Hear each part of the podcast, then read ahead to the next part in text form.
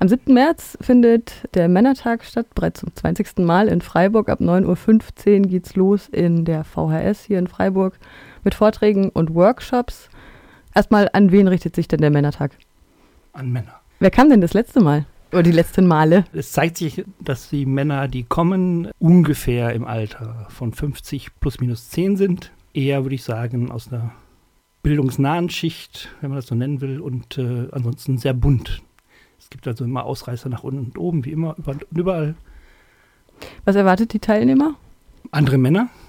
Die Atmosphäre unter Männern, die besonders ist, wie ich finde, und äh, die Offenheit, der Austausch, das heißt auch das Sprechen mit anderen Männern über die eigenen Themen, was für viele Männer, die zum ersten Mal kommen, äh, oft ganz überraschend ist, wie offen der Raum dafür ist und ähm, auch feiern natürlich. Der Männertag heißt ja diesmal auch so. Und wie viele Leute werden erwartet? Wir rechnen im Grunde zwischen 50 und 60 im Augenblick. Jetzt muss ich doch nochmal einhaken, weil du sagtest, es richtet sich an Männer. Da kommt jetzt tatsächlich schon die erste Frage bei mir auf. In der Szene haben wir diesen Begriff Cis-Männer inzwischen etabliert, Cis-Frauen, also biologische Männer, biologische Frauen. Wie ist es mit Trans-Männern, mit Interpersonen und schwulen Männern? Also letzteres ist ganz leicht, weil da, dafür sind wir schon seit immer offen. Es gibt äh, auch Referenten, die schwul sind und äh, ähm, da gab es in der Vergangenheit, wie du vorhin schon mal im Vor Vorgespräch gesagt hast, auch äh, eigene Angebote, die diesmal explizit nicht gibt, aber ähm, die schwulen Männer sind einfach dabei, so, genauso wie die heterosexuellen Männer. Der Begriff Cis-Männer ist mir wirklich erst vor ein, zwei Jahren äh, über, über die kritische Männlichkeitsbewegung äh, äh erstmal an mich ge gekommen der spielt bei uns sozusagen im gesetzteren Alter irgendwie bisher keine Rolle. Wir hatten letztes Mal zum ersten Mal eine Person, die Mann war, jetzt Frau ist, was für Irritation gesorgt hat im Team und aber auch natürlich unter den Teilnehmern. Und ich würde heute sagen, ähm, Männer, die sich als Männer verstehen, sind willkommen. Wie kam es denn zu der Idee? Und äh, kannst du noch mal kurz eure Gruppe vorstellen, die Orga-Gruppe? Also die Orgengruppe im Augenblick besteht aus äh, vier Männern im Kernteam. Das sind äh, jemand von der evangelischen Erwachsenenbildung, jemand, der das Männerberuf vertritt, jemand, der auch in der regionalen katholischen Kirche aktiv ist und ich, der sozusagen als nicht institutioneller Mann das Quartett sozusagen komplettiert. Von der Idee her, das liegt vor meiner Zeit. 2006, da war ich als Teilnehmer dabei. Also die Anfänge habe ich nicht mitbekommen. Aber die Idee war natürlich, Männerarbeit äh, oder Männer, ein Angebot für Männer in Freiburg zu etablieren. Das heißt, da waren die Kirchen beteiligt, evangelische, katholische Kirche, sowohl lokal als auch landesweit. Also die Erzdiözese Freiburg mit dem Männerreferat war da federführend. Der Norbert Wölfle, der diesmal Hauptreferent ist, war damit beteiligt. Der ist Männerreferent seit 20 Jahren. Und es gab auch damals schon einige Männer, die nicht institutionell gebunden sind oder waren. Also aus der, aus der Männerszene kamen, aber wie gesagt, das ist äh, in der Vorgeschichte. Bei dem Datum haben sich bei uns tatsächlich schon auch die Alarmglocken gemeldet oder geläutet. Es ist der 7. März und es gibt keinerlei Bezug auf den 8. März und auch keinerlei Auseinandersetzung zum Beispiel mit dem offenen Brief der Realitätenwerkstatt, der am 31. Januar diesen Jahres geschrieben wurde. Da heißt es, nach unseren Bemühungen, es gab ja ein Gespräch im letzten ja. Jahr, und der feministischen Aufklärung im letzten Jahr hat uns das Workshop-Programm des diesjährigen Männertags sehr schockiert. Entsprechend dem Motto des Tages Männer feiern, sollen Männer sich selbst beim Feiern zelebrieren. Im vergangenen Jahr wurde in Freiburg viel über Übergriffe an Frauen, Sternchen, sexualisierte Gewalt durch Männer, K.O.-Tropfen und die Frage, wie die Sicherheit von Frauen, Sternchen im Freiburger Nachtleben erhöht werden könnte, debattiert. Statt Männern einen reflektierten Umgang mit Männlichkeit zu lehren und für übergriffiges Verhalten beim Feiern zu sensibilisieren, hat sich der 20. Freiburger Männertag leider zum Ziel gesetzt, die männliche Komfortzone beim Feiern in der Stadt zu erweitern. Und tatsächlich gibt es einen Workshop, Feiern als Mann, ja. mitten in der Stadt von Markus Strauch. Ja die Ausweitung der eigenen Komfortzone. Und viele gesellschaftliche Gruppen fühlen sich im öffentlichen Raum nämlich eben nicht wohl, gerade durch feiernde Männergruppen. Wäre es nicht eigentlich an der Zeit, dass Männer den Raum für andere schaffen im öffentlichen Raum? Wenn ihr es schaffen könntet, die feiernden Männer, die grölend die Stadt laufen, zum Männertag zu bringen, dann äh, wäre ich, glaube ich, sehr glücklich. Äh, ich glaube, die Männer, die kommen, äh, sind andere Männer. Ich erlebe die Männerarbeit, so wie wir sie auch äh, sagen, da einen Raum geben, als einen Raum für Männer, die sich mit sich selbst sozusagen äh, und mit ihren Brüchen umgehen wollen und da sich austauschen. Tatsächlich, der Brief, der diesmal kam, hat auch bei uns für Irritation gesorgt, weil wir haben das Gespräch letztes Jahr geführt haben dann versäumt, das Gespräch weiterzuführen. Aber das gilt für beide Seiten, aus mein, also von Seiten reden will, aber es gilt für alle Beteiligten. Mhm. Was ich schade finde, ich selbst war bei, bei dem Gespräch dabei, habe gemerkt, dass uns viel trennt, sowohl die Geschlechtlichkeit, wenn man so nennen will, als auch das Alter, als auch die berufliche Situation und also ganz viele und, und, und unseren Blick auf die Welt. Und viele Dinge, die du gerade auch nochmal vorgelesen hast, die sind für uns natürlich gar nicht, also für mich und für viele andere Männer gar nicht so sehr im, im Fokus der Frauenkampftag, wie ihr ihn nennt, oder Frauentag, wie er auch genannt wird, ist nicht unsere Baustelle. Also äh, bisher. Da sind wir, glaube ich, am Fluss, also ich zumindest, da was zu verändern. Und der Männertag am 7. März war uns bewusst, dass, wie soll ich sagen, kann provokativ aufgenommen werden, insbesondere mit dem Thema auch. Und äh, es ist einfach dem geschuldet, äh, das war einer der Termine, wo die VHS die Räume frei hatte. Ganz banal, wir variieren unseren Männertag in den letzten Jahren immer von März bis Anfang April. Letztes Mal war es irgendwie am 22. oder so im März. Von daher war uns das irgendwie bewusst, aber es war keine Provokation unsererseits. Es war nicht so, als, als, als solche aufgefasst. Und ich mag auch sagen, ich fände es spannend, den Dialog weiterzuführen. Und glaube aber, dass der Männertag an sich, so wie er ist, seinen eigenen Platz hat. Es braucht vielleicht was Neues, was Gemeinsames. Ich bin im Newsletter über die, von den kritischen Männlichkeiten, die jetzt zu Sonntag, also für den 8. März, auch Männer suchen, Cis-Männer suchen.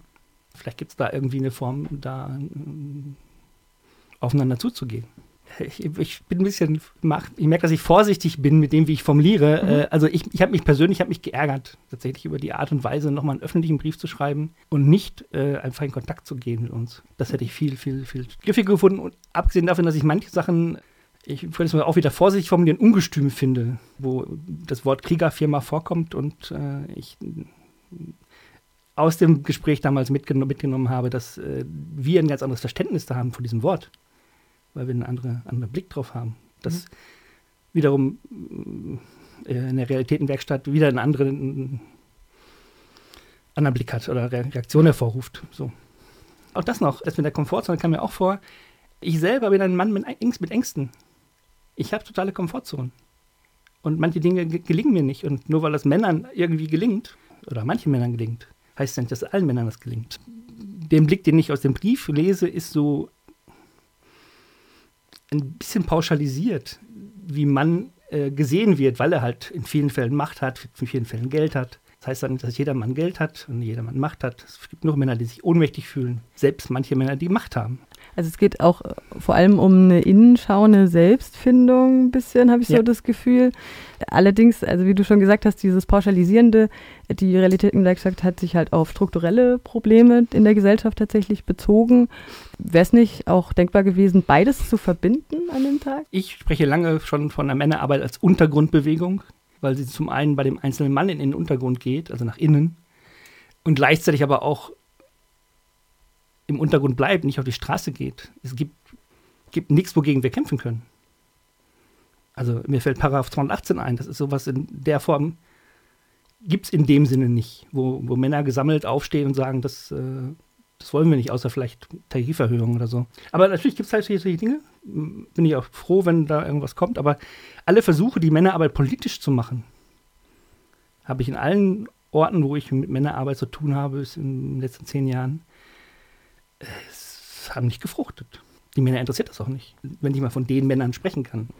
Ich zitiere jetzt nochmal das Bundesministerium. Jede vierte Frau hat mindestens einmal in ihrem Leben körperliche oder sexuelle Partnerschaftsgewalt erlebt. Bezeichnet dafür ist auch, dass hierzulande zum Beispiel Frauenmorde nicht als strukturelles Problem wahrgenommen werden, also zum Beispiel der Begriff Feminizid oder Femizid, mhm. der ist überhaupt nicht geläufig hier in Deutschland. Trotzdem gibt es dieses Phänomen, dass Frauen durch Männer zu Tode kommen, weil sie Frauen sind. Und wer befasst sich mit dem Thema patriarchale Gewalt? Das sind zum Großteil einfach Frauen, Trans- und Interpersonen, also die potenziellen Opfer. Hier wieder halt auch die Frage an euch als Männertag, wäre es nicht an der Zeit, dass die potenziellen, potenziellen, sage ich jetzt wieder, Täter sich auch damit befassen. Weil das ist das, wo ich jetzt tatsächlich gesagt habe, da, da gibt es schon was, wo ihr Handhabe drüber habt. Ja. Puh, noch dünneres Eis. Ich äh, nehme mal mich und mein, meine, meine Arbeit mit dem Schwert als Beispiel. Das ist ein Schwert als Symbol für Männlichkeit, aber auch für vielleicht Dominanz und äh, Entschiedenheit und was auch immer jemand dort noch versteht. Hatte in der Vergangenheit äh, für den Kriegen, für viel Leid und aber auch für viel Sicherheit gesorgt. In der Arbeit, die ich tue, hat das eine ganz andere Symbolik oder eine andere Wirkung, nämlich äh, sich mit sich selbst auseinanderzusetzen. Und ich glaube, wenn ein Mann mit sich selbst und seinen Ängsten, seiner Ohnmacht, seiner Stärke, seiner Liebe, seiner Achtsamkeit in Kontakt kommt, dann ist das Thema Gewalt gegen Frauen kein Thema mehr. Das ist ein Thema, das mich selber berührt. Ich meine, es ist ja nicht nur so, dass Frauen Opfer von Gewalt werden, das ist schlimm genug. Aber es gibt genug Männer, die Opfer von Gewalt sind und werden. Und, äh, und das nicht nur von Männern. Aber das ist noch dünneres Eis. Und für mich wäre der Punkt, die Männer und die Frauen und alle anderen, dass es gelingt sozusagen, davon loszukommen. Es gibt Gruppen für Männer, die Gewalt ausüben. Habe ich keine Ahnung von, ich weiß nur, dass es sie gibt.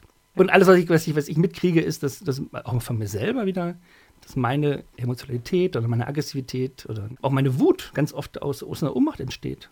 Und äh, daran zu, zu arbeiten und die halt in eine friedfertige Form zu bringen, das finde ich einen wesentlichen Teil auch in der Männerarbeit.